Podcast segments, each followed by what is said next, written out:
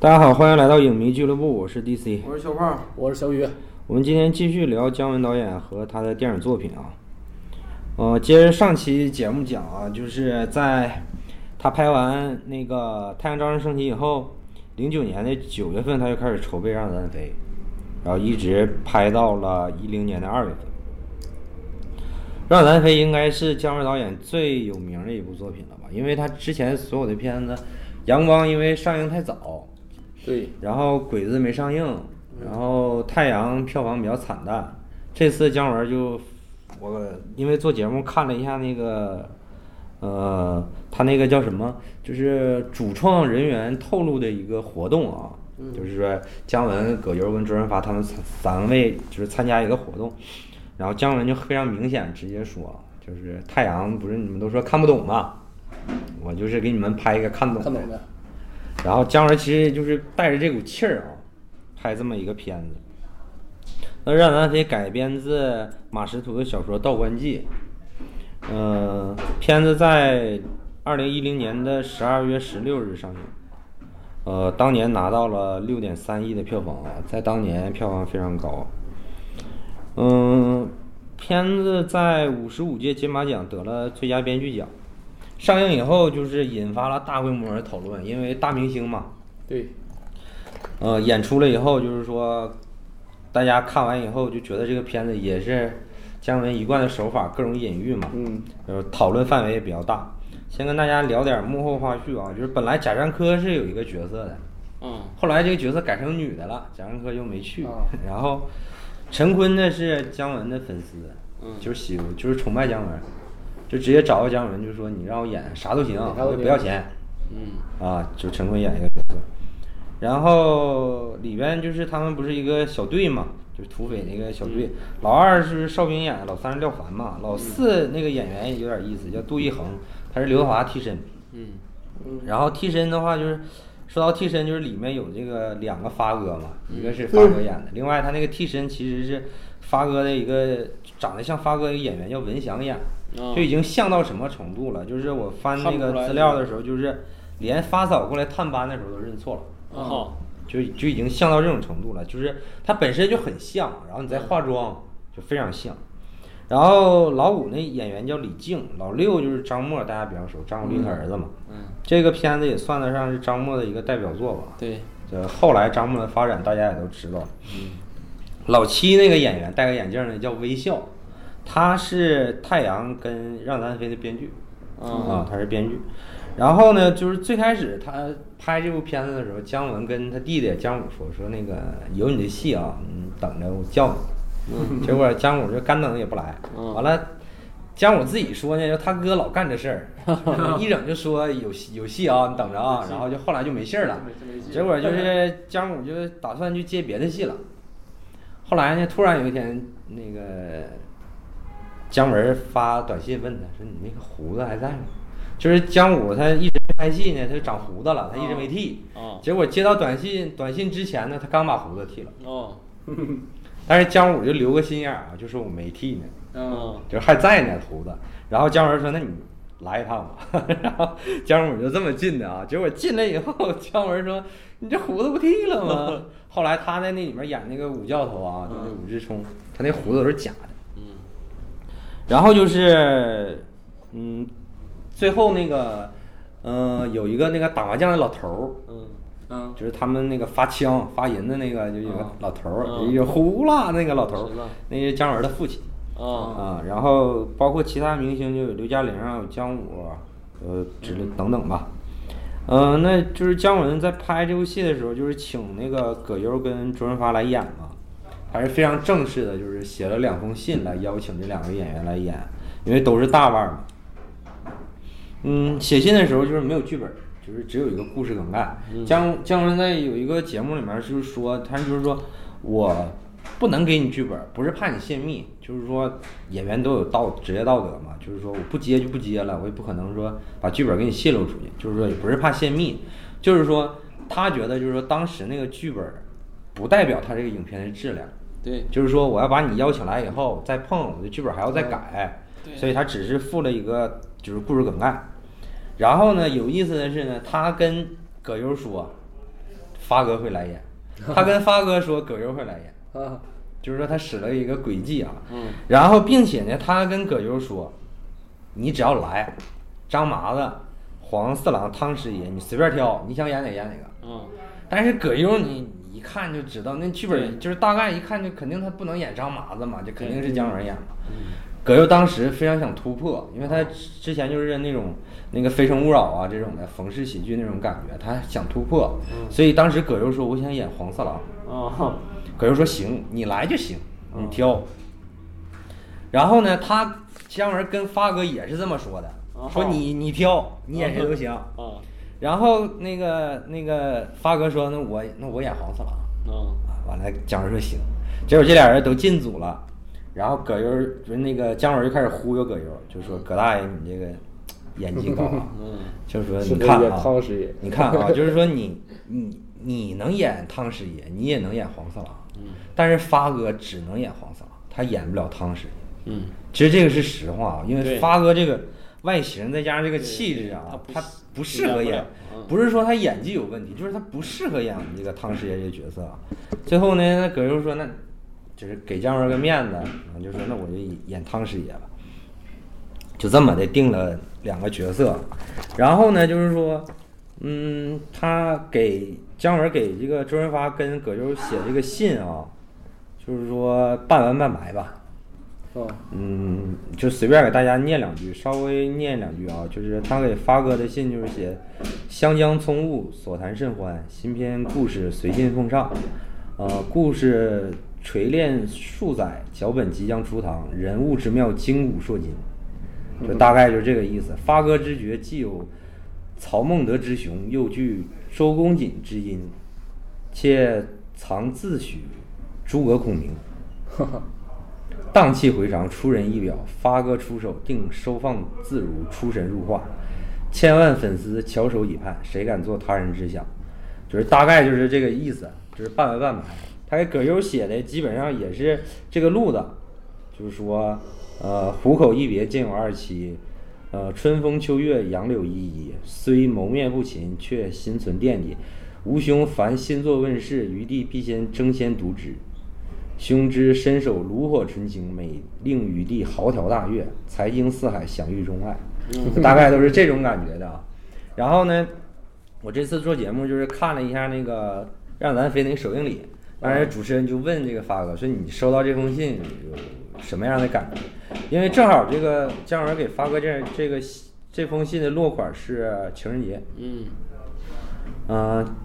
发哥肯定开玩笑，就说我这好久好久没有人给我写这种情书了。当时发嫂子有点误会了啊，就觉得好像是情书呢，而且就是因为是就是教育就是受教育这种问题，就是发哥香港嘛，在香港嘛，他他可能也看不太懂这种东西，啊，就有点没看明白是啥意思。嗯，大概就是有这么一个小故事啊。然后呢，就是说选角基本敲定以后，就是中间有一场戏，就是陈坤跟张默那个剖腹看米粉儿那个凉粉儿那场戏，嗯，其实是那个借鉴的《雪山飞狐》有一段，就是金庸先生《雪山飞狐》，因为我当时在看的时候，就是因为我西看过那个，正好是一零年的时候开始，呃，系统的看金庸小说，我看的时候就觉得特别眼熟，后来我就反应过来，就是它是《雪山飞狐》的一段，就是说有一个《雪山飞狐》那段也是有一个小孩儿被邻居那恶霸误会，就是说偷吃他家鸡，哦，然后那小孩就说没吃，嗯，然后那恶霸说：“他把你肚子切开，我看看肌肉在不在里面。嗯啊，就是这么一一段儿。然后呢，这嗯有一些小细节呢，是我这次因为《让子弹飞》，我大概看了十多遍吧。我就是我在没事儿的时候，也是一直当就是背景音乐在那放，啊，然后基本上就已经到了我媳妇儿基本上该背的台词都能背下来的程度了。然后每次我一看，我媳妇儿就骂我，说你咋又看这个片儿？我特别喜欢这个片子啊。然后，但是这次我发现有一个小细节，就是说他在开场劫完车以后，然后不是说假装他是县长就上任嘛？嗯对呃，在跟那个刘嘉玲，她不是县长夫人嘛，介绍这个小六子的时候，他跟小六子有这么一句话，说你凡事做事啊，多动脑筋，先动脑子后动手。结果就预示着小六子的结局啊，他就是不动脑子就先动手了，嗯先动的手后动的脑子，小六子就死了嘛。然后呢，在那个就是说，姜文跟葛优说站着把钱挣了，嗯那场戏的时候，那个他们那个马匪这几个兄弟在他们那个身后，那个打光有点意思，就是在那个光影里面，就是老二跟老六，嗯两个都挂了，在阴影里面，剩下这些兄弟就都活着了。啊，嗯，然后呢，就是我这次看特别有意思一点，就是说，嗯，那个黄老爷他那个管家叫那个胡谦儿，嗯那个演员叫姚鲁，好像是，就是陈坤不叫胡万嘛，嗯然后那个演员叫胡谦儿，就那个角色，还有个胡柏嘛，嗯那个他俩在聊的时候，就是跟花姐说你不要变成小凤仙啊。那场戏的时候，在那场戏小凤就是花姐没进来的时候，姜就是陈坤演那个角色是点了根烟在那抽烟。这个花姐一进来的时候，陈坤就把烟掐了，烟没抽完就把烟掐了。然后花姐就开始在那儿，然后那个黄四郎就跟那个他那管家就开始调侃说：“你别变成小凤仙啊！”然后他俩就一直在笑的时候，镜头给到了陈坤，就大概一秒钟，陈坤的表情非常不自然。哦，大家要仔细想，其实就是陈坤好像跟花姐有点故事，嗯，反正我觉得有点意思，这个这是我这次发现的。然后就是里面就是被最被津津乐道一场戏，就是那个鸿门宴那场戏，对就是三三位主角就是第一次坐下来好好飙一飙一下戏的这个感觉。他其实就是姜文肯定不能用传统的正反打嘛，对，然后他就是在那个桌子里头建了一个环形的轨道，在外面也建了一个环形轨道，嗯，然后就是一直运动着拍，哦这种感觉就是他那个镜头一运动就有那种运动感。对再一个就是说，嗯，不腻歪，就大家看着你要是正反打的话就没意思了，这场戏就有点浪费这三个人的演技了。对，而且这场戏整总共拍了三十五遍，用了十万尺的胶片，最后剪出了哦十多分钟。就是这场戏的即兴的成分非常非常多。就是我看那个《让南飞》的花絮，突然就是那个发哥来了一句，就是那个县长高，师爷硬。然后那个姜文跟葛优同时俩人对看一眼，然后同时说又高黄老又爷又高又硬，这个就是发哥自己发挥出来的。就是说有那种飙戏的感觉，就是说大家都说平时，就是这个腕儿的名声都很大，大家平时在见面的时候都很客气。那其实可能私底下咱们就是小人一点，可能谁也不服谁。就是说你是腕儿，我也是腕儿。那真说谁有能耐，就是戏上见。那我突然给你来一句即兴的，你能不能接住？嗯，嗯你看发哥突然来这么一句，两位腕儿就是姜文跟葛优完美的接回去，就是说就是人家能成名成腕儿，就是功力还是在这儿的。对就是说这种功力，那怎么体现就在戏上见，而且就是整个这一场戏，包括他整个嗯高级玩法，对整个让子弹飞整个这个过程当中，你会发现就是说，呃，姜文儿这个角色就是张麻子跟那个黄四郎两个人，因为发哥跟姜文都是那种非常霸气的那种形象，他们两个在演戏的时候，我记得印象非常深刻，就是说当时让子弹飞有一个评论，我就是评评影评吧，就是说评价他们三个演员的时候，我他那个比喻我记得非常深刻，就是说姜姜文跟发哥就像两团火，葛优就是烟。当这个戏需要两个火碰到一块儿的时候，这火就起来了，就更高，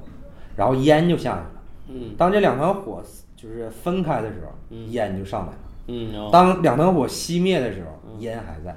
嗯就是说，其实大家看，就是三位肯定演的都非常好，但是相对来说更难演一点的，其实是葛优这个角色，对，他有点类似于就是三人就是群口群口相声里头对蜜缝的这个角色，对其实尺寸是非常难拿捏的对，对就是说葛优完成的就是非常高级，非常好。嗯、那我们聊一下这个《让子弹飞》，小胖先说，感觉这个片子觉得他是让子弹飞是姜文正式啊走向这个商业片儿的一个第一部片嗯啊啊，就是说你包括拿到了当年这个票房冠军也好，还是说什么也好，而且它整个这个从故事来讲就是呃比较系统啊，比较完整，嗯然后从画面呈现来讲呢，就是也比较刺激，比较有想象力。然后从演员演技来讲，那就没什么好说的，就是整个这部片是算是一个非常高质量的一部片。嗯，小雨呢？ 嗯，我这个也是啊，这个因为我那会儿他刚上映前儿我还没啥印象，我都我都具体啊，我都是后来看着他到底是啥时候上映的。完了，我那功夫是在家拿那种那个 DVD 看的，嗯因为我家那功夫也没影院，我记得这这片儿是我高一啊，好像是是那会儿看的。完了，当时说实话吧， 看个热闹，没看太懂。完了后后来啊，就是这在这回我又从头看了一下，我感觉就是他这故事吧，你可能是第一遍看看看不捋不太顺，嗯但是吧，你反过来想，我感觉就是姜文拍所有的戏吧，你都要是思考一下，完了把这些东西，你要是你必须得他不能按照他这个往下走，但是你、嗯你走的过程中，你得那个有一些自己想法，把把这把这东西自己给它串一串串到一起，嗯你才能感觉出来这个故事啊比比比较好，这个剧情能看懂，要不有时候你可能看不懂。嗯，其实就是 小雨说的意思，就是说你剩不下来，就是说 跟那个当时它上映的时候各种讨论都是一样的，就是说有好多地方大家看不太懂所谓的政治隐喻的问题。而姜文自己 亲口承认，就是说我就是为了我自己的私货，就是为了我自己的表达，我才要拍电影，有点类似于他就是最新最最新的一部就是那个《邪不压正》里头，啊，对他不是说吗？我就是为了这点醋我才包这顿饺子，嗯我要不是为了这个醋，我都不包这顿饺子，就是这种感觉。就是说，我要是不是为了我自己的私货表达，肯定我都就不拍这个片子了。其实我觉得这个片子还是跟太阳一样，就是说你要是想把它所有东西全部理解了，我觉得很困难。嗯它比太阳相对来说好理解一点，但是还是非常非常困难。但是我觉得就是最简单的本质来说，它其实就是一个打土豪分田地的故事。对，他能做到这种，就是说票房卖到这种，其实小胖刚才也说，就是刺激。其实他就是打了各种擦边球，他把所有能碰的地方全碰了，对，就是说血腥、暴力、色情对，所有能碰的禁忌全部碰一遍对。然后他所有的台词提炼的非常好，嗯、但是呢，他把所有东西都碰一遍，但是他我也不出界，我一直保持在一个在那个边线上的游走的那种感觉，包括他那个开枪的镜头剪得非常非常碎，嗯，再加上那个音效，你就觉得特别猛，就是一种男性荷尔蒙喷薄而出那种感觉，就那个枪开的。刚开场的时候，那个马拉着那火车出来，然后那姜文就咣咣咣一顿开枪。这种片子就是肆意宣泄，对，就是男，就特别是男生可能不喜欢都难，就是这种男性荷尔蒙爆棚的片子，不喜欢都难。但是其实我个人的理解啊，其实这部片子最简单，我觉得最表层的理解，就是可能我的理解比较表层，我觉得姜文其实想表达的就是他对于老百姓是怎么看的。他对于呃大众，就是普通人是怎么看的一个片子。就是说，我们现在看，就是说为什么古代有这么多的这种农民起义？嗯，就是说，当这个强权压迫的时候，大家去推翻一个政权，然后建立另外一个政权，这个政权继续压迫，这样一个恶性。那么其实你，你看里面就是恶霸也好，地主也好，就是乡绅也好，嗯，呃，农民也好，就是鹅城普通的百姓也好，其实地主是什么？地主就是有钱来的农民，对恶霸是什么？就是有权力的地主。对那其实从本质上来说，大家都是一样的，就是它不存在说非常明显的隔阂。但是当农民有钱了以后，他变成豪绅，他变成恶霸以后，他可能比上一个恶霸更恶。更狠，对，嗯但是你一味的去，就是说这个片子为什么就是说姜文拍出来的片子就是有他自己的风格，有他自己的这种想法呢？就是说，一般情况下，当一个片子想要表达这种大众的这种感觉的时候，他都是在歌颂大众的伟大。嗯，只有姜文在这部片子，他反向嘲讽，嘲讽大众，就是觉得对，又不敢拿枪，又不敢拿钱的对东西。但是其实之前呢，就是说，所有弘扬就是说人民的伟大的片子，它都是弘扬个体的伟大，而忽略了不是弘扬整体的伟大，而忽略个体的渺小。嗯，困境，另外一个就是说，它需要通过弘扬整体的伟大来获得某种力量，或者是某种补给，因为他在对抗一个势力的时候，他需要大众去支持，所以这是其他片子，他都会从一个大的方面去颂扬人民的力量。对只有姜文就是说，他认为老百姓就是就是墙头草，嗯，就是说，你张麻子怎么号召号召，就是这帮人打黄四郎，就是没有人动手。他先给钱，老百姓收了，给完钱收了以后，他又还给了黄四郎，然后他又给枪，给枪老百姓也拿了，但是这次他就不还给黄四郎了，不还给黄四郎了以后，张麻子说了一句台词非常经典，就是说他们在等谁赢了，他们就跟谁。其实这个就是非常非常精准的一个表达。那最后他把替身杀掉了，大家都以为他已经把黄四郎干掉了。那么这个时候就是所有人就都冲出来了，干嘛呢？就是抢财产。嗯，就是说你对，老百姓在考虑什么呢？就是第一，我就是在没攻打之前，就是不跟着姜文打之前，嗯，我在领姜文领着他那些坐收渔兄弟利，对姜文领那些兄弟那帮人就跟着他出来了，已经。结果走到黄四郎那碉堡的时候，所有人都回去了。对，其实就是所有人都在权衡，就是说，我做这件事儿，我的利害关系是对我利多一点还是弊多一点？对，那我帮张麻子，就是姜文演这个角色，打倒黄四郎，那姜文这个角色会不会比黄四郎更恶呢？嗯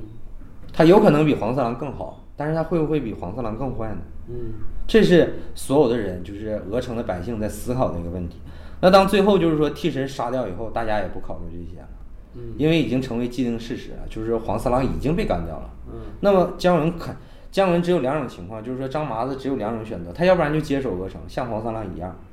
他要不然就是不接手。嗯那他接手，不管是他比黄三郎好也好，他比黄三郎坏也好，这已经是一个既定事实了。所以说，所有的百姓也就不管那些了，直接冲进黄四郎的碉堡就抢东西。对，那其实姜文在反映这些的同时，他并不是一味的去否定老百姓，因为他依然相信大众的力量。就是说，张麻子他最后能够把黄四郎扳倒，他也需要大众的力量。对，那么姜就是姜文演这个角色，他其实就是一个革命者或者是一个进步者，就是说，正因为老百姓这样，他是墙头墙头草，那才需要就是说革命者去引领引领他们，去解放他们。所以就是说，张麻子最后对黄四郎说：“说钱不重要，你你也不重要，但是没有你对我很重 要。”就是说，革命者他对于所谓的就是金钱跟权力都不看重，他只要消灭黄四郎这种的专制者，然后迎来人民的自由，这个才是他最重要的。对，包括那个葛优说“杀人诛心，杀人诛心”，就是说杀人也不是目的，诛心才是最后的目的。就是说我消灭你的肉身，黄四郎的肉身都不是目的，嗯，大众的觉醒才是最最终的目的。那么其实就是最后大家看，就是说张麻子最后把黄三郎扳倒了，他其实有一种怅然若失的那种感觉对。然后最后这个火火车开，就是他那帮兄弟不要去浦东嘛，浦东就是上海，嗯上海就是浦东。这帮兄弟坐火车，火车又出来了，然后就是开往上海的时候，嗯在那个后面就是说，也是大家普遍讨论的，就是后面有个人影穿着汤师爷的衣服，嗯但其实是那个黄四郎。对，就是说到底他这个其实是什么意思？其实我感觉就是姜文，他作为一个革命者，一个永远思都想存进步在者，对就是他你需要这一个，这种的啥是永远永远存在，对他作为一个革命者，他作为一个进步者，他需要一个革命对象，对，他要去革命，他要接着去革命，他是一个理想主义者，他需要这样一个对象，嗯，去，嗯，继续革命，要不然他可能觉得他没有生活的意义，对，嗯，那么紧接着就是说，到了一零年的四月份，姜文有一部《关云长》，跟甄子丹演，嗯，这部戏基本就是灾难级别的效果了。对，甄子丹后来接受采访说，他接这个戏就是个错误，他自己亲口说，就是甄子丹自己说他不应该接这部戏。第一个就是甄子丹对他美国长大的嘛，他对三国文化也不了解，那第二个就是说，他跟姜文对戏，姜文那种霸气，甄子丹也很霸气，但是他 跟姜文这种霸 气，不一样，对，另外一个就是两个人，一个演曹操，一个演关羽，就你感觉这个戏很别扭，非常非常别扭。那么到了一四年，嗯，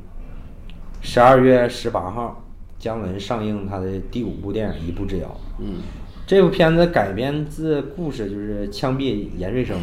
对，当年拿到了五点一三亿的票房。我先分享一个小花絮啊，因为这个片子上映的时候我在影院上班儿，然后这个片子当时它的宣发做的是上映的第一天，嗯，黄金场次，只有一场，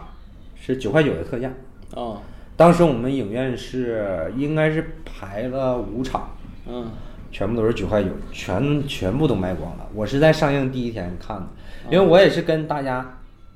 期待都一样，就是觉得四年让南非之后，姜文拿一步之遥还能给我们什么惊喜？特别是还有葛优，嗯、里面还有什么像王志文呐、那英啊这种明星，就是说大家都有一种类似于《让子弹飞》续集这种期待吧。对，就去看了。结果我在影院看的时候，开场演了半个多小时，然后我媳妇儿趴我耳边问我这到底是个什么东 西，然后哦就正好是是跳舞是吧？对，然后然后就是到大概跳是了，吗？十多分钟好像是。然后就是到大概是那个，呃，他跟舒淇不是就是嗑药嗑大了，嗯然后两个人开车冲向月亮的时候，就已经开始走人了，嗯就影院开始陆续的就有人出去，就不看了。然后基本上就是到中段的时候，就是我那个满场大概是一百四十个人，嗯基本上一大半就已经走光了。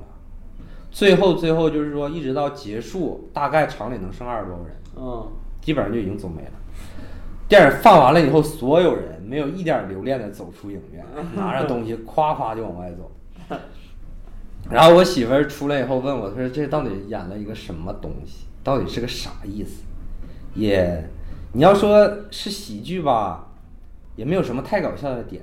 你要说不是喜剧吧，还有点笑点。嗯。然后整个片子拍的吧比较莫名其妙，也不知道姜文到底想表达啥。那我个人来讲，我觉得拍到一步之遥，第五部片子，这部电影是姜文拍的最最难看的一部片子，就最差的一部片子。它跟太阳还不一样，太阳也不好懂，但是太阳最起码我看的时候没有这么煎熬，就是我也我还稍微能体会一点，就是说姜文想表达啥。但是这一步之遥，我是真想不明白他到底想表达什么东西。啊后来我也是看了，为了做节目看了大量的采访嘛。其实姜文的意思就是说，一步之遥，他其实想表现一种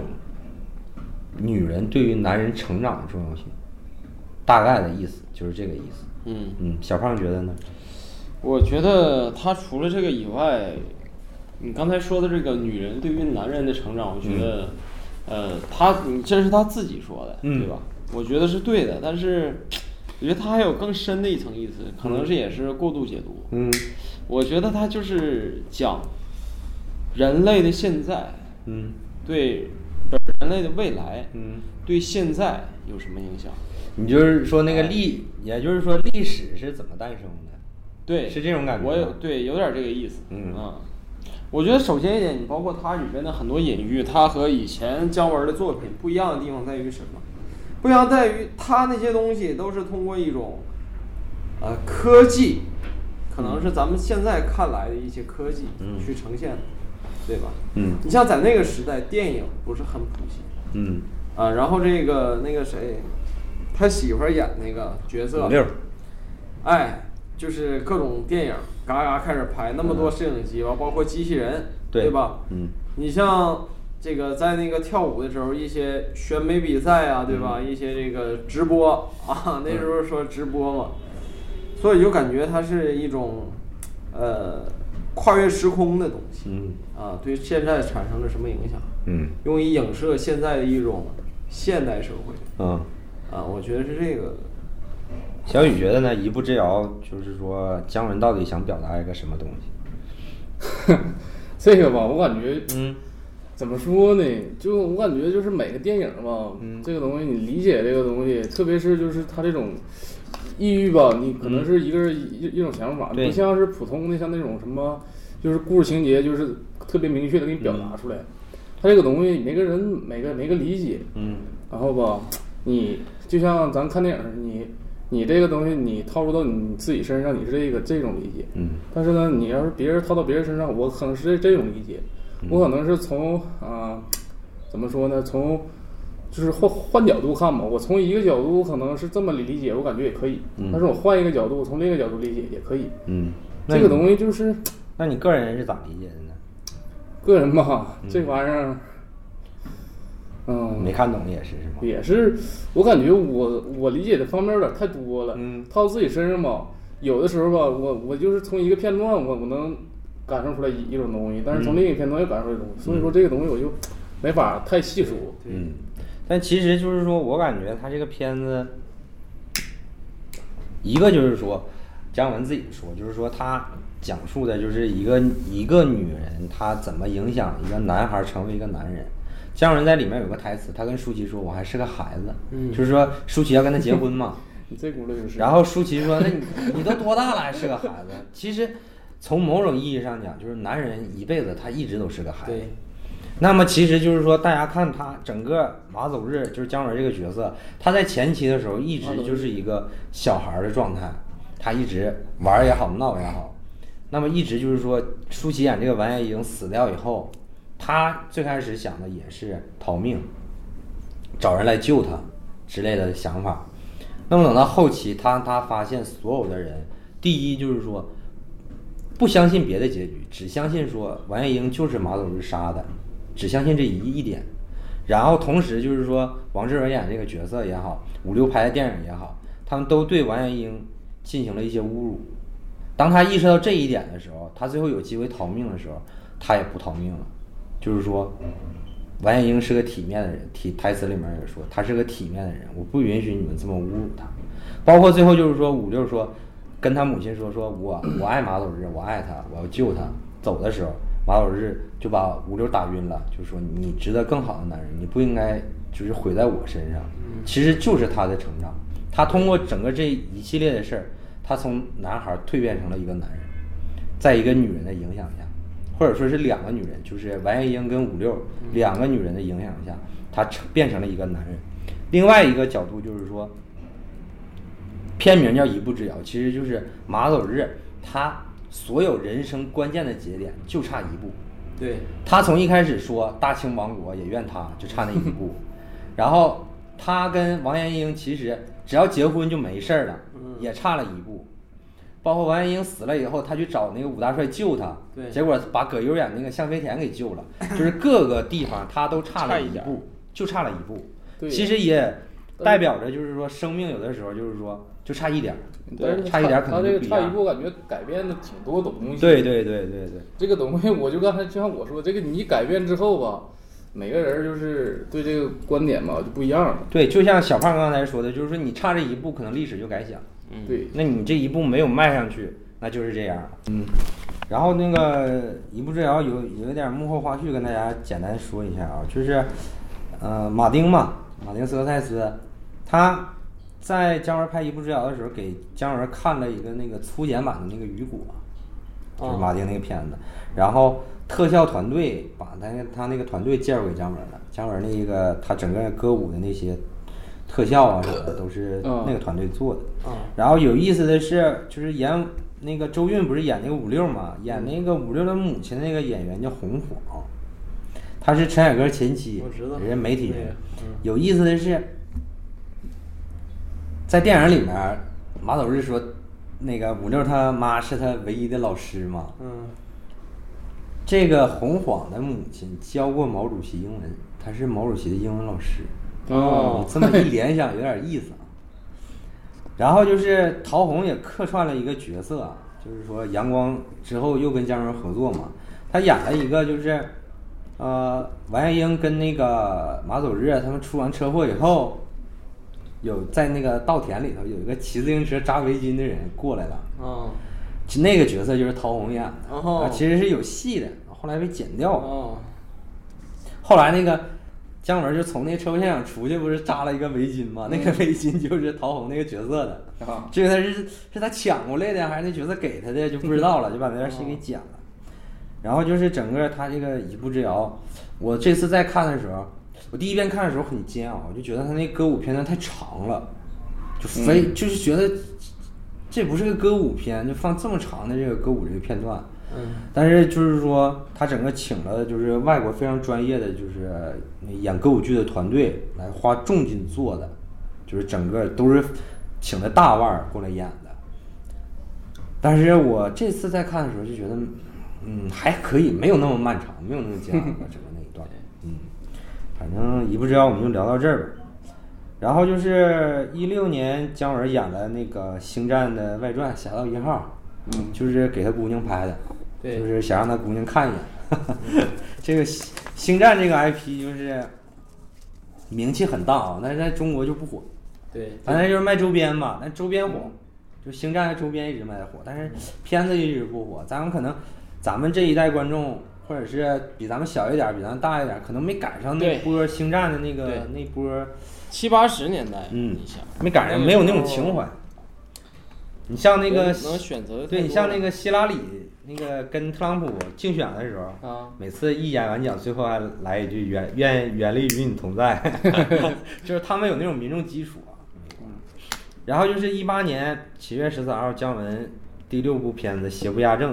改编自张北海的小说《侠隐》，嗯呃，拿到了五点八三亿的票房。这个《侠隐》呢，最开始是，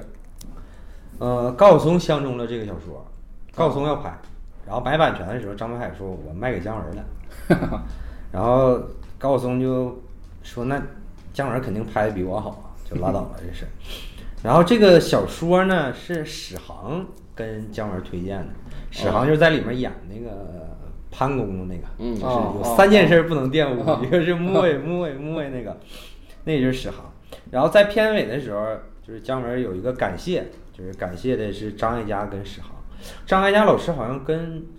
那个张北海好像是张北海的侄女儿，好像是我是如果吗没记错的话，她好像是跟张北海有亲属关系，具体的我记不清了，可能可能是我记错了啊，但是我记着好像是。然后这个有点幕后有点意思呢，就是说，呃，开机之前，彭于晏跟廖凡在程下班儿就是做那个武术训练、体能训练，做了一个多月。哦，啊，嗯在程家湾儿。然后为了就是还原这个北平那个风貌，姜文是在云南实景搭了四万平米的屋顶。啊然后这个片子，呃，刚开场的时候，呃，彭于晏演那个角色不是跟一个外国，他们像教官似的嘛，就有一个戏嘛。那个教官最开始是其实是凯文·史派西演的，哦，就是纸牌屋的总统。啊，但是后来不是他不是在美国爆出有丑闻嘛，然后他的戏就全被剪掉了。哦后面还在那个现在网上有那个删减片段，就是说后面其实还有一段，就是史派西跟姜文，姜文不牙被那个廖凡手下给拔光了嘛，哦哦然后还有一段对话的戏，然后整个就被剪掉了。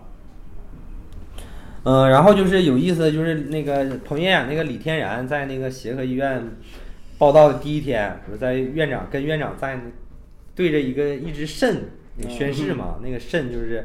梁启超的肾，哦，啊，然后那个院长就是原型就是为梁启超做手术的院长叫刘瑞恒，嗯，就是说，其实梁启超是左肾有问题哦，但他把是右就右是肾摘失误了，就把右肾给摘下了。嗯，然后当时其实梁启梁启超先生就是非常有这种。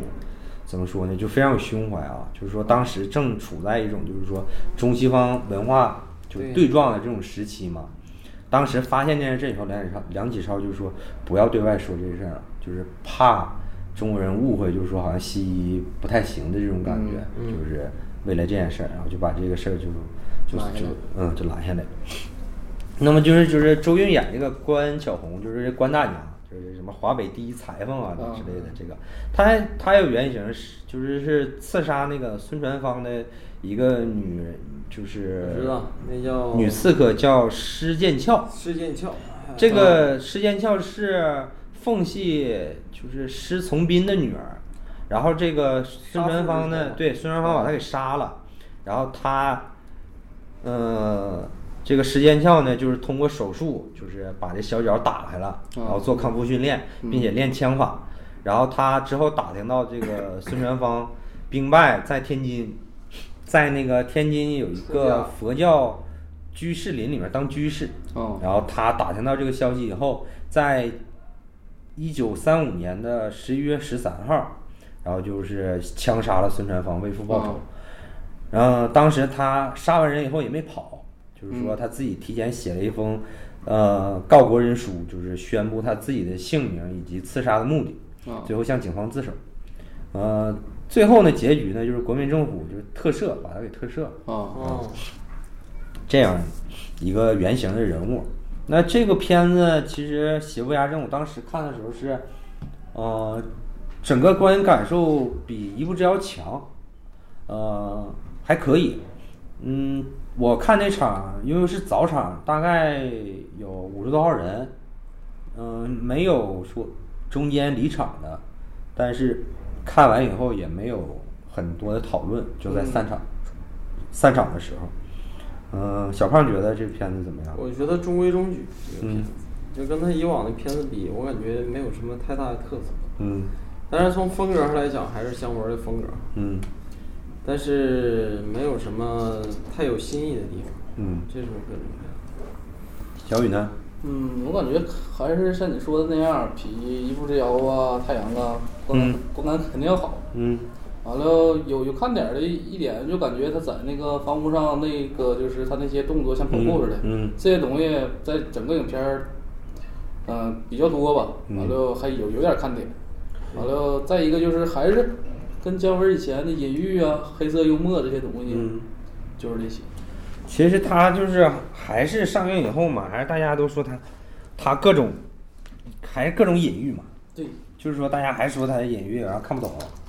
那个比较有争议的一个点就是说他安排史航演的这个影评人这个角色，嗯，嗯，就是有好多人说姜文通过这个角色就是骂影评人，哇，但其实史航自己说，就是姜文肯定没有这个意思，嗯不然史航也不会演。嗯，但是其实史航的意思是说，就是我看史航一个采访，就是说他其实姜文设计这个角色的意意思是，第一就是说他讽刺的是根本就没有正经看电影的所谓的影评人，而嗯不是说大家正常理解的，就是说好像姜文的作品你影评人就不能骂，对嗯不是这个意思。再一个，他其实通过这个角色来展现一种什么呢？就是说当时，呃，廖凡演的那个朱潜龙，他的这 个暴行，就是说，因为他这个角色是一个非常天真的一个角色，嗯就是说他不操心什么国家大事儿，原对他就是喜欢他自己身身前这摊儿这这点事儿，嗯，结果还把他给杀了。对其实就是说他是一个非常天真的一个角色，对还把他给杀了，就侧面反映出就是说，呃，这个朱潜龙也就能算是汉奸吧，他这个暴行。其实我感觉他这个片子，大家冲着这个片名就是“邪不压正”，其实大家有个期待，就是说大家看这个片子，整个这种感觉。其实他开场非常姜文，就是说廖凡去杀他师傅那场戏，对对非常非常讲究，特别是一刀把那个就是彭于晏演那个李天然，他师姐嗯就砍头的那个，对，还有特别姜文。但是整个就是大家明白了，就是说李天然他背负这种天赐大恨嘛，嗯，他从美国回来，大家其实就有一种期待，就是莫名的，我反正我在看的时候就有一种期待，就希望他嘁哩喀嚓、酣畅淋漓来一场复仇。嗯，结果姜文就一直在纠结，对，他一直在非常隐晦的一直在排，一直在排，他一直在思考。其实我这一次在影院看完第一遍，然后呃后期出资源以后又看了一遍，然后这次做节目又看了一遍。其实我觉得可能姜文他想表达的就是说，这个世界上没有什么英雄，对，就是所谓的邪不压正，邪肯定是邪正的一方，就是说英雄这一方正面的一方，他想要去压住这个邪的时他也候，是战胜邪恶的时候，他所要面临的这种代价是什么？就是说没有那么简单的，就好像非常对简单粗暴、非常直接的一个道理，就是邪不压正了。其实背后可能有好多好多的人，他在纠结，他在有他的思考，有他的担心，然后有他自己的一种付出。对，呃，通过就是说彭于晏这个角色，包括呃关晓红这个角色，包括就是关晓红有这个原型的这这这个人物嘛，嗯其实你一结合，我感觉他其实想表现的这一点。那么其实就是我也是这次看的时候，就是突然发现有一点，就是说开场的时候，那个朱潜龙跟那个根本一郎就说，他不就就是让他师傅啊要种鸦片嘛，你嗯种我就杀了你嘛，就那个开场的时候，朱潜龙说：“我受了高人指点。其实我这次的时候发现，其实非常有可能那个高人就是姜文演的蓝先生。嗯，其实就是蓝先生，他让朱显龙去做这件事儿。嗯，他可能没有算到李天然这个因素，嗯但是他当他把李天然，李天然冲冲出这个火海以后，他把李天然救了，他其实一直在利用就是朱显龙、李天然跟根本这三个人，对就是说他把李天然培养成一个就像是刺客间谍似的这种感觉，就是身手非常好嘛。你回来以后从美国回来。他那个李天然那个就是名义上外国人那个爹，就一直阻止李天然去报仇嘛。对最后姜文把他直接就推下去了。嗯，那姜文其实他的目的就是抗日，包括最后他还救了这个张将军嘛。对，对，那么他其实就是说想把李天然这个角色跟朱潜龙跟冈本放在一起，是什么目的？就是说，如果李天然去杀朱潜龙跟跟跟根本一郎的时候，如果李天然失败了，嗯，那也对他朱潜龙这伙势力有一定损伤。对，如果他成功了呢？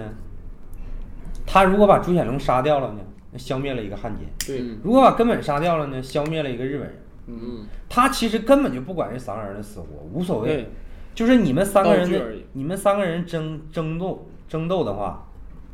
对我都是有利的，就是对抗日这个大目标是有利的。特别是他跟朱显龙说：“你把根本杀了，我就把李天然给你。嗯其实朱显龙如果把根本杀了，他就做不了汉奸了，他已经就跟日本人闹翻了。嗯那么他就可以把朱显龙的势力吸纳过来，一起抗日。如果他杀不了根本，或者被根本发现他要去杀他的时候，他也做不了汉奸了，根本就会把他灭掉，最多就是在扶持另外一个汉奸势力。所以说，就是整个他们三个人怎么弄的时候，都对这个抗日的大目标有利。对，也就是说，你看完影片，你很难说蓝先生到底是一个正面角色还好的还是是坏对对反面角色，他其实就是为了目的不择手他段。跟朱显龙是一样的，对他为了目的就是不择手段。对，我为了一个抗日的大目标，我可以牺牲所有人。他就是这么样一个角色，包括他最后他自己，他都无所谓，嗯，对牺牲都可以。但是他最后就是挂记着是什么？我要救那个张将军，因为张将军是著名的抗日将领嘛。 嗯，，那其实就是说，从这一点，就是蓝先生这一条线，他就我感觉姜文其实最主要表达就还在蓝先生这一条线上，是的，就是说邪不压正，你正义战胜邪恶的时候，会有一个什么样的代价？嗯我觉得还是从这个角度去理解这个故事，就相对来说比较好理解一点。对，那其实就是后面的，就是说李天然他这个角色，他一直有纠结有恐惧，到最后他战胜恐他就惧是一去个报仇正。常人的形象，对对他最后战胜恐惧去报仇，然后从而侧面启发了周韵演这个角色要去报仇。对其实周韵最开始就是说他没见着他这个杀父仇人，但嗯其实已他经是遇见了，遇见但是他也跟李天然一样有纠结，啊不敢下手，也有懦弱的一面儿。最后李天然影响了他，他决定他去对报仇。整个就是这样一个故事。嗯，对邪不压正，你们俩还有啥要聊的吗？呃，我没啥有聊的，小雨呢？嗯，也没啥，其实这个这个电影就是，一个升华了主题的一个复仇故事，对，对其实就是一个复仇还是就是姜文的一贯一贯思路嘛，就是对他这一贯套路。但是对对姜文这些电影，我感觉你得细品，嗯，，对，细品，其实就是说，我还想说一点，就是说，因为这次录节目，我把就是整个连连着看了姜文的六部作品嘛，嗯，特别是从呃《让子弹飞》跟《一步之遥》再看《邪不压正》的时候，嗯你会觉得所谓的这个北洋三部曲啊，就是你不知道姜文为什么对这段时期这么迷恋，他就一直想嗯拍这一段时期，拍了三部片子。那我们最后简单就是再延伸一下，聊一下姜文本人。其实我觉得他可能对这段时期特别感兴趣，他可能觉得这段时期时局比较动荡，然后各方势力也比较多，好多嗯对，再故事。加上因为嗯它他符合他出整身个这个人的性格，，对，对再加上就是说姜文他自己本身而言，他是一个我个人很欣赏他的做事风格啊，就是说之前我也说了，就是说他有责任，对有责任感，对，然后他可能年轻的时候也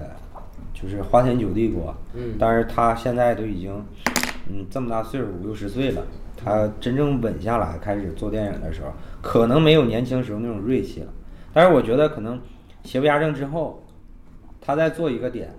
在做一个片子的时候，他可能会考虑一个点，我觉得从《让子弹飞》开始，《让子弹飞》是他完全面向市场的。对对为了票房。那一步之遥可能说，我面对完市场了，失败面不是我在《让子弹飞》面对完市场以后，我拍一个一步之遥，还是我自己的东西，我试一下。那可能到邪不压正，他稍微有点进步，就是说对他怎么去平衡他自己的表达跟市场。那可能下一部片子，我觉得他如果平衡好了，可能还是一个爆款，或者是他还是没有平衡好，可能还是有问题。但是就像是王朔说的那句话，就是中国电影需要姜我文，就是觉说得你你一定要有姜文这样一个人在，他随时有可能给你拿出，有可能是雷，但是有可能就是惊喜。对，对，嗯，我觉得姜文偏还是比较小众一些，嗯因为他嗯这几年从《一步之遥》啊，一直到《邪不压正》，就是这几年时间的话，对于他来说，呃，就是对观众的口味来讲，嗯就是有点不是那么合嗯对，啊，所以说他下一个电影能不能成为爆款，嗯，还有待商榷吧。谨慎期待吧。对反正就是，嗯、网上有个说法，就是说看姜文的片子啊，你最好等一个星期再去看，看一下风评，看一下风评到底怎么 嗯样。然后大家都说这个片子看不懂，你就别去了。你就等到资源出来的时候，你可以暂停，你可以对嗯就是后退，你再慢慢研究它这个片子，就不是说不看了，就是说你在电影院可能直接那么没有没有暂停，没有没有那个快退的时候，这种感觉可能你捋不出来这个故事，或者是呢，就突然等到一个让子弹飞，哎，你就可 以啥也不用想，你就去吧就去嗯看就完，了一个紧张刺激的故事啊就来了，它可能是这样，而且姜文有一个很经典的一个词儿嘛，嗯别人问他说这个成本啊，嗯，姜文说什么成本？什么是成本？ 你给我翻译翻译，什么叫成就本是是吧？我觉得就需要这么一个人，意义在于啥？意义在于就是给一些独立电影人嗯一些信心啊，就是说他这样的一种做事风格啊，包括他的一种，有些时候他在片场哈、包括在片拍摄期间，嗯，有的时候甚至不用剧本儿、嗯啊，有的时候甚至这个分镜什么都不用，啊，直接就来。你就这种风格感给人就是给独立电影人能带来一点儿启示，就是说拍电影没有你想那么复杂对，啊，就是我自己我自己真实的想法啊，我就直接拍出来。对所以说，我觉得这个还是有很大你启示。提到你提到分镜分镜的话，就是说他那个分镜头手稿，就是之前微博有一个讨论，就是你看徐克的分镜头手稿画的非常细，你看姜文画的那个基本就火柴人，你根本就看不懂他到底要要 拍什么。其实就是我个人觉得，其实姜文导演他存在的意义，更多的除了小胖说的这一点，我觉得还是说需要这样一个就是野马脱缰式的人物，就是说他有的时候他不在乎什么规矩大家也有一个反面意见，就是说你姜文可以这么造，是因为你有名气，有人给你投钱，嗯是因为你之前累积累积的资本，你可以挥霍。嗯但是我觉得其实资本所谓的累积资本，也是之前姜文自己挣来的。对就是说，姜文自己也说，我的片子不愁投资， 永远有人给我投资，这不是大话，就是说永远有人相信姜文会做出来一个石破天惊的作品，对，这是他真正存在的意义。如果他完全向市场妥协，反而姜文就不是姜文了。他打破一切的规律，他也不管成本，他也不管什么拍摄周期，我就要对某一场戏精益求精。他一直，我看了这么多姜文采访，他一直把看电影这件事儿比喻为他请观众吃饭，嗯啊，就是说，你请观众吃饭，你就不能计较钱；你请人家吃饭，这一桌菜上来了，你要计较钱吗？你如果计较钱，你就不要请人吃饭。对，一顿饭能贵到哪儿去？用他自己的话说，一部电影还能贵到哪儿去？就是他的意思，可能大家觉得太不负责任了，你不对资方负责。但是我觉得就需要有这么一个人，不对资方负责。我只是你把钱给我，是因为你信任我，我把一个好作品交给你，对，这是我对你的回馈。至于说观众能不能理解，那是观众的事儿了；至于能不能赚钱，那也是市场的事儿了。我给你一个作品，就是对得起你的投资。我这样搭实景也好，疯狂的用胶片也好，每一场戏疯狂的磨也好，我都是为了对得起你这个钱。对，这是姜文最本质的一种理解。所以我觉得王朔那句话说的非常好，就是说中国电影需要姜文，我们中国电影肯定需要冯小刚，肯定需要张艺谋，需要陈凯歌，对需要宁浩，需要这些新一代的导演。但是我觉得不缺姜文一个位置，永远姜文只要他一直保持他这种创作风格，永远有人会支持姜文的作品，尽管大家对他的作品一直都有非议，就是说大家看不懂，私货太多。但是我觉得任何一个导演，他如果拍一部片子完全不放私货的话，我觉得没意思了。对，对就没有个人风格。对，而且姜文就是本身非常男人啊，就是他荧幕的形象也好，他本身的气质，包括他的戏路，决定了他演不了小人 物。你会发现他其实演不也了小能人演啊物。呀，有话好好说。 永华好好说也不算是小人物了，他其实就是本命年相对来说比较小人物一点儿，但是还是比较，他本身气质比较硬，包括他自己可能非常钟爱火车呀、嗯马呀、枪啊，他非常喜欢这些东西，所以他在他自己的电影当他自己说了算的时候，就疯狂用这些东西。还是那句话，就是每一个男生可能我个人理解啊，对就是说想不喜欢姜文很难，但是可能某一些女性观众她不喜欢姜文，她觉得姜文电影里面的女性不是那么太好，嗯，嗯，这个我觉得就是，嗯，分你怎么看了。对，姜文自己本身来说，他参加任何访谈，他都说他是很尊重女性的。其实大家仔细看他的六部作品，所有的女性角色，她其实都带着一种非常非常就是直男式的审美去拍所有的女性角色。对，包括他拍他老婆周韵，肯定拍的很美嘛。但是他其他的角色，包括你像舒淇、啊许晴，他都拍的很美。尽管有一些女性角色相对来说物化一点儿，但是我觉得不过线。嗯，你如果真正就是说看进去他的电影的话，你会发现他不是一个轻视女性的导演。真正轻视女性的导演，你还没看，你还没看那种作品呢，那才叫轻视女性呢。那可能近两年就是说女女权主义电影啊，或者是好莱坞闹的就是这种 嘉年华，对女权电影啊，会更什么就是什么山，观音山呢、呃， 哎，那个那个叫啥来着？叫雪雪观音雪观音。对嗯我的意思就是说，可能逐步的，可能女女性主角的电影会更多。对我觉得这是一个市场的选择啊。但是从我个人角度来讲，我觉得就是看电影，真正喜欢看电影的，也不排斥女性、女性女权主义的电影，也不排斥女性当主角的电对影。但是姜文的这种男性荷尔蒙爆棚的电影，还是我们最喜欢的。对，这是我个人的理解。好，那咱们这期就聊到这里聊到这儿，啊下期再见好，下下下期下再期见再。见，拜拜。拜拜。拜